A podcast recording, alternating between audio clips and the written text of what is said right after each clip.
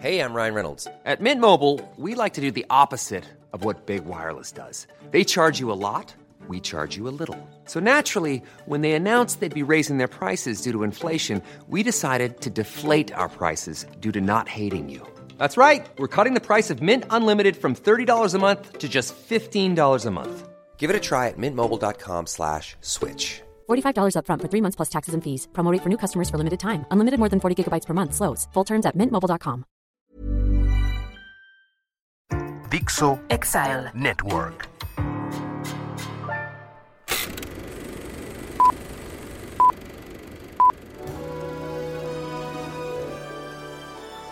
Dixo Exile Network presenta Moviola, protagonizada por Miguel Cane, dirigida por Pedro Aguirre.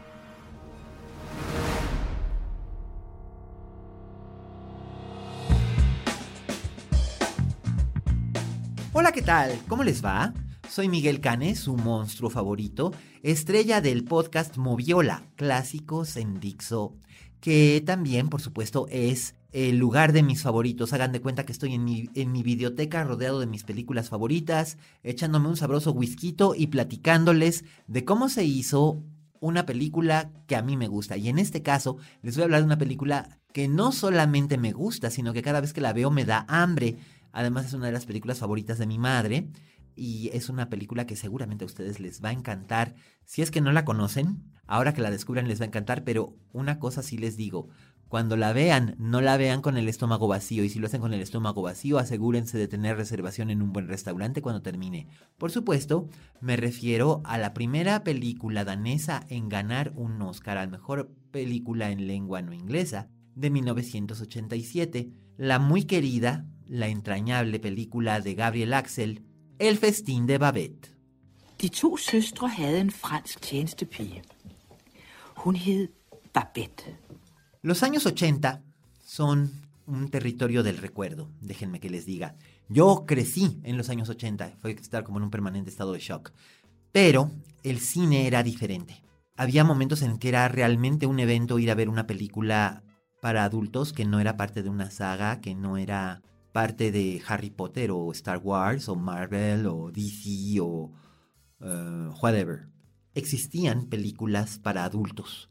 Eh, para adultos cultos y leídos eh, de niveles sofisticados de cultura que no necesariamente tenían que ser de clase alta. Eh, la clase media leía mucho todavía en los años 80 y una de las películas que fue de las últimas en causar sensación en esa época cuando llegó a México, llegó ya algo tarde después de, su recorrido por festivales y de haber ganado un Oscar, pero es una película que se quedó en el corazón y en la memoria de mucha gente que ahora tiene 60 años o 70 años, 50 tal vez, eh, los que eran muy jóvenes, jóvenes adolescentes que eran muy afectos al, a la muestra o, al, o a la cineteca.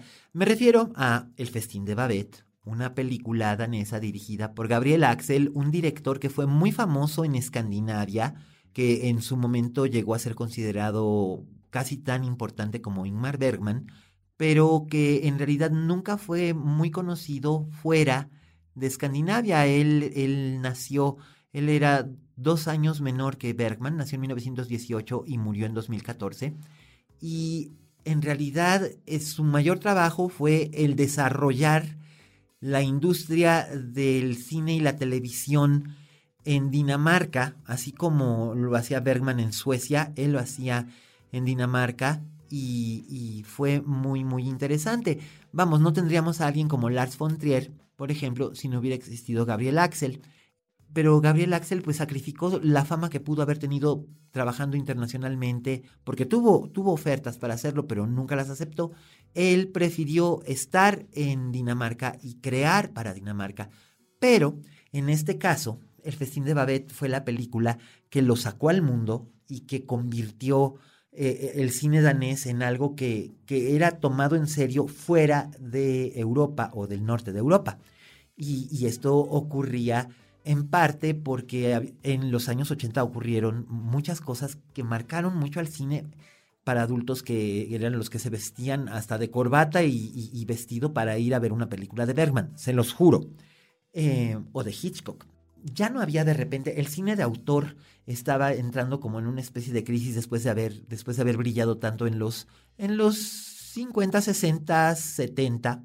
Roman Polanski ya estaba exiliado por andar haciendo chingaderas, andaba exiliado en Francia y había hecho Tess, que fue su última película realmente bellísima y maravillosa y magistral hasta probablemente el pianista.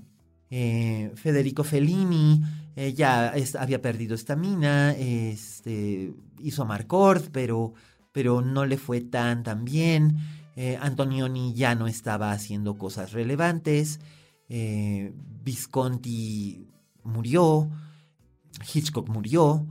Bergman anunció que se retiraba en 1981 después del estreno de Fanny y Alexander. Entonces, digamos que el cine de autor, Truffaut murió también, por ejemplo, Godard empezó a, perder la chaveta y nunca la recuperó, pero digamos que eh, eh, los que quedaban que hacían cine de autor como Resné o Claude Chabrol, empezaron como que a girar un poco hacia un cine un poco más mainstream para poder seguir filmando. Buñuel también ya había muerto, Emilio el Indio Fernández se vio obligado a hacer películas de ficheras para poder seguir filmando. Véase Zona Roja, por ejemplo.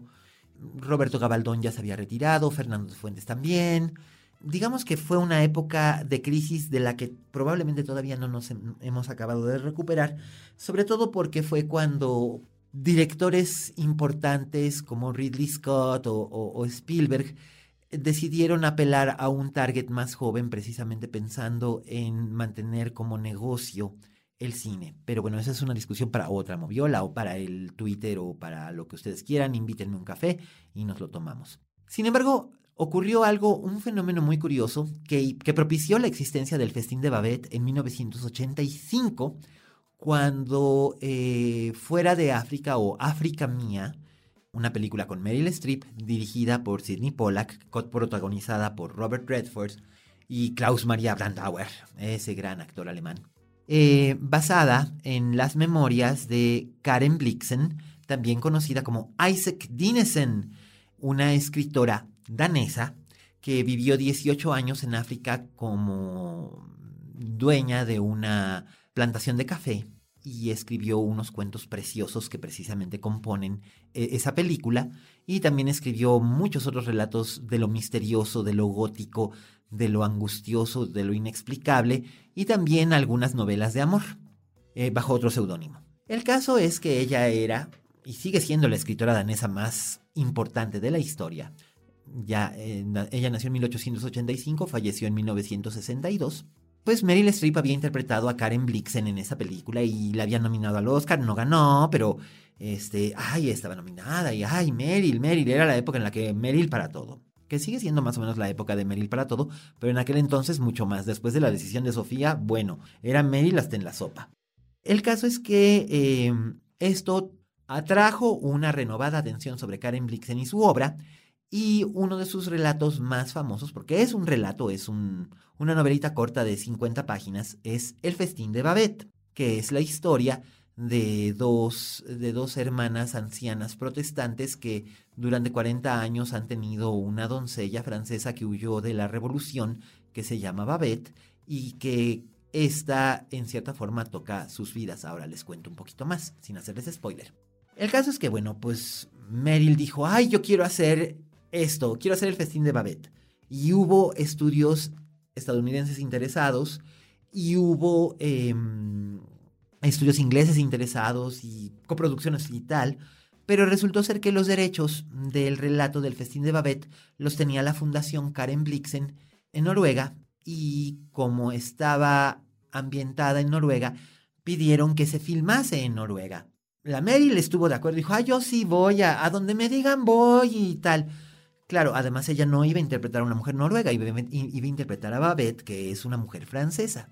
El caso es que hubo ahí problemas de dinero, eh, los coinversionistas, los coproductores de los estudios estadounidenses de repente dijeron, ay sí, pero es que aquí, como quiera que sea, en, Out of Africa había una historia de amor prohibido. Aquí no hay una historia de amor prohibido, aquí es una historia de una señora que cocina un banquete. Pues sí, pero es que yo quiero. Pues sí, pero lo que Meryl quiere, este, no siempre se lograba en aquel entonces. Finalmente, eh, la fundación no, no consiguió dinero para, para poder filmar con estudios extranjeros. Meryl se descubrió embarazada y se regresó a Estados Unidos a tener a su, a su hija, la, que, eh, la, la, tercera me parece que es. Y hizo una película llamada Iron Weed con Jack Nicholson, dirigidos por Héctor Babenco, que es una película buena, donde Meryl hace un trabajo excelente como una teporocha, literalmente hace el papel de una, de una borracha callejera, eh, pero se quedó con las ganas de hacer el papel de Babette.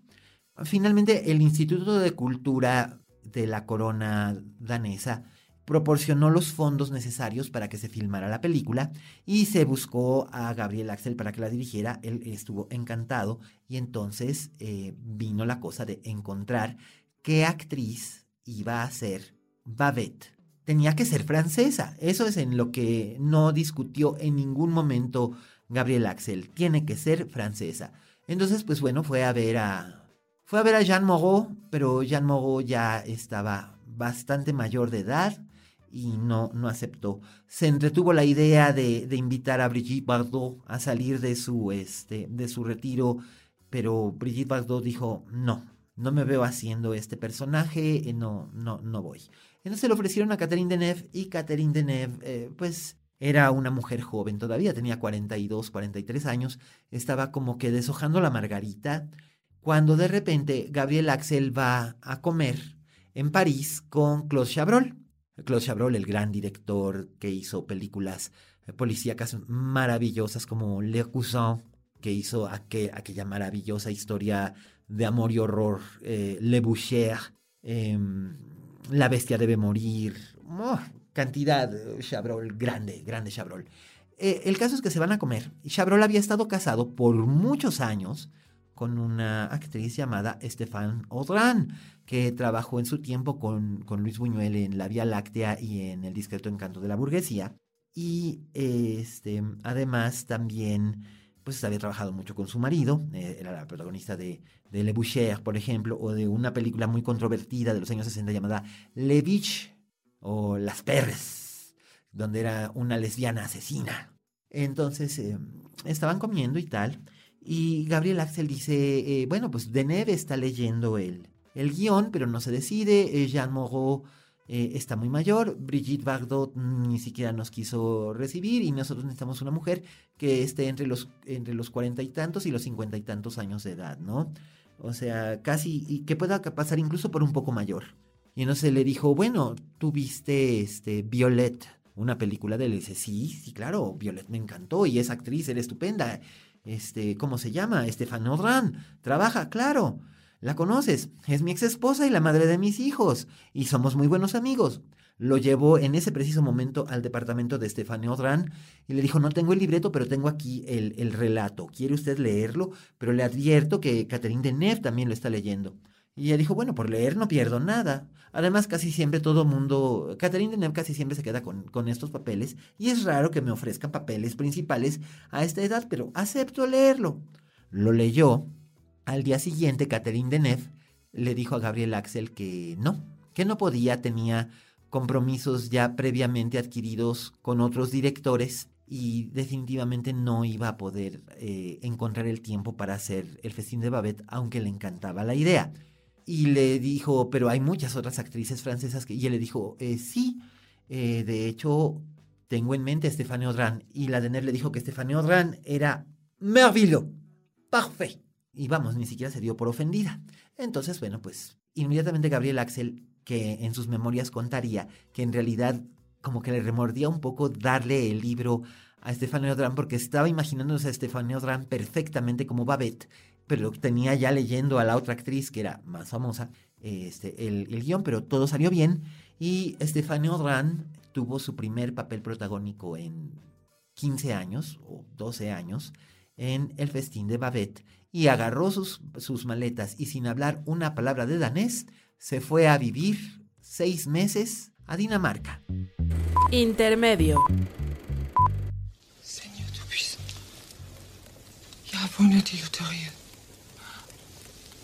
Pone Tillykke. Tillykke, Babette. Gabriel Axel buscó si había inversionistas franceses que quisieran poner algo para la película, pero ni un franco salió de París y este, pues tuvieron que hacerlo como pudieron hacerlo. Pero aquí lo que era costoso no era tanto el sueldo de, de los actores que eran todos grandes estrellas del teatro danés, más aparte de Mademoiselle Laurent, sino que iba a ser la ambientación y sobre todo la compra de los insumos para hacer las escenas de la preparación del banquete. Ahora sí tengo que explicarles la comunión entre el libro y la película y, y en qué consiste este banquete visual. La historia gira en torno a la doncella francesa de estas dos hermanas calvinistas noruegas eh, que eran hijas de un líder religioso, de un pastor que creó una, una congregación que con el paso del tiempo se fue encogiendo y encogiendo y ahora ya solamente son unos cuantos viejitos. Ellas tienen poco dinero, eh, viven frugalmente y Babette, a la que ellas le dieron refugio cuando ella venía huyendo de Francia y de la revolución, eh, le dieron refugio y ella siempre les ha estado agradecida, aunque prácticamente trabaja gratis. Babette tiene poco contacto con la Francia postrevolucionaria, pero una cosa que sí tiene es que cada año eh, renueva su boleto para la Lotería de Navidad, que es un gran premio eh, y que se otorga en, en Francia anualmente. Finalmente, un año, Babette gana la lotería y son 10 mil francos, son 10 mil francos de principios del siglo XIX, 1830 y tantos, 1840 y tantos. Imagínense, una verdadera fortuna. Entonces ella decide, para agradecer el cobijo que le han dado las, las hermanas, ofrecer una, una, gran cena en la celebración del centenario del nacimiento del fundador de la, de la aldea y del culto, bueno, de la, de la iglesia, y manda, gasta todo su dinero en la preparación de un, de un banquete espectacular. No puedo describirles las escenas de la preparación que son básicamente el corazón de la película. Es, es, es, es el lujo de, de, colores, de olores que uno se imagina, de sabores que uno percibe en la lengua. Peces, carnes, aves, frutas, panes, postres. Es la locura. Es un banquete visual y un banquete en la imaginación. No les voy a decir qué es lo demás que sucede en la historia, porque sería arruinárselas, pero es una fábula muy hermosa. Es una fábula realmente muy hermosa que nos habla mucho de la naturaleza de la gente y de cómo incluso podemos cambiar aún cuando tenemos unos principios tan arraigados. Y la película Gabriel Axel la dirigió con, con fineza y con amor. Cocinaban mientras se filmaba y filmaba mientras se cocinaba y es probablemente una de las, junto con El cocinero, el ladrón, su mujer y su amante, o Julie y Julia, una de las películas, ah, y La Gran Comilona, por supuesto, este, una de las películas centradas alrededor de la comida que son más, más importantes. La película pues se estrena en Cannes y luego va a Venecia y empieza a llamar la atención y empieza a, a gustar y de repente Stefano Dran gana el César, que es el Oscar francés, y gana un montón de premios de la crítica y su nombre empieza a sonar nuevamente y, todo el mundo está así como que, ¿qué pasa con esta peliculita que es una película pequeñita? Es una película que dura 94 minutos, aunque hay gente que se ha quejado que es que es muy lenta, pero bueno, ya sabemos que en todas las generaciones hay gente que no tiene este, capacidad de concentración y tiene la capacidad de retención de un mosquito la película empezó a llamar y a llamar la atención y de repente la nominan, la primera película danesa nominada a un Oscar de la Academia como mejor película en habla no inglesa. Gabriel Axel como que dijo, pero la gran favorita es eh, revoir les enfants de Louis Mal. Ha ganado absolutamente todo, ganó la Palma de Oro, bla, bla, bla, bla, bla, bla. Va a ser imposible que nosotros, pero que, ay, vengan y no sé qué, nos fueron fueron Gabriel Axel, su esposa, Estefania Odrán y, otros miembros del elenco y del equipo técnico invitados por la embajada de Dinamarca a Los Ángeles a la entrega de los premios Oscar y, oh sorpresa, ganaron. Ganaron y fue increíble. El propio Luis Mal se paró, aplaudió, eh, gritaba, estaba, estaba fascinado. El Festín de Babette es de esas películas que tiene, que tiene una cualidad muy especial. Es una película que pone de buen humor, que es cálida, que abriga el corazón. Y por eso me gusta y me gusta mucho y a mi madre le gusta mucho. Ella, ella y mi padre la vieron en el cine cuando se estrenó en la época en la que les digo que ver una película europea era un evento. Y yo la tengo en, la edición que hizo el Criterion Collection, que incluye una entrevista muy extensa con Stephanie Odran, que también ya no está con nosotros. Y, es una película que de verdad tienen que ver. Por lo menos una vez dense el gusto de verla, de verla, de olerla, de sentirla y van a decir, ¿qué como agua para chocolate ni qué como agua para chocolate? Esta es la buena. Eh, de verdad, es una verdadera maravilla y mi intención es rescatarla de las aguas del olvido. Acérquense al festín de Babette, les garantizo que no se van a arrepentir. Y bien, así hemos llegado al final de esta emisión de Moviola. Gracias a Dani Sadia, a Vero Hernández y a Peter Aguirre por estar en controles consola y darnos este maravilloso espacio. Ya saben dónde encontrarnos, estamos como todos los podcasts de Dixo en todas las plataformas. No dejen de escuchar a Macario Chetino fuera de la caja. Eh, no dejen de escuchar a la maravillosa Úrsula Camba y Alejandro Flores en la arena de la historia.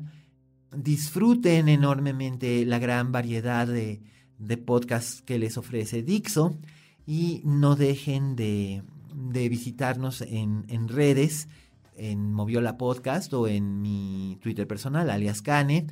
Eh, ya está disponible en amazon.com.mx mi libro Trampa para Niebla.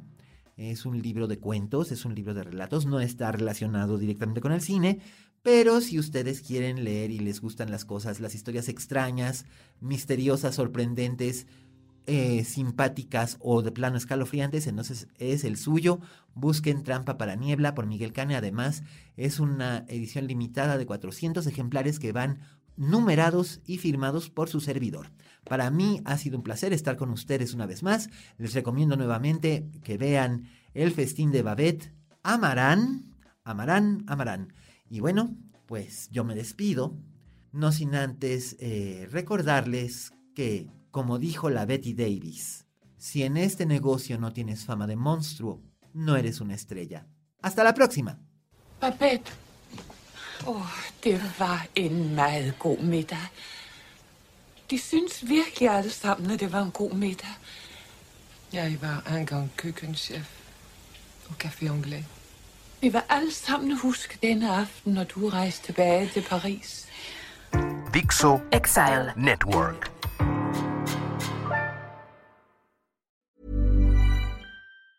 Planning for your next trip? Elevate your travel style with Quince. Quince has all the jet setting essentials you'll want for your next getaway, like European linen, premium luggage options, buttery soft Italian leather bags, and so much more. And it's all priced at 50 to 80% less than similar brands. Plus, Quince only works with factories that use safe and ethical manufacturing practices. Pack your bags with high-quality essentials you'll be wearing for vacations to come with Quince. Go to quince.com slash trip for free shipping and 365-day returns.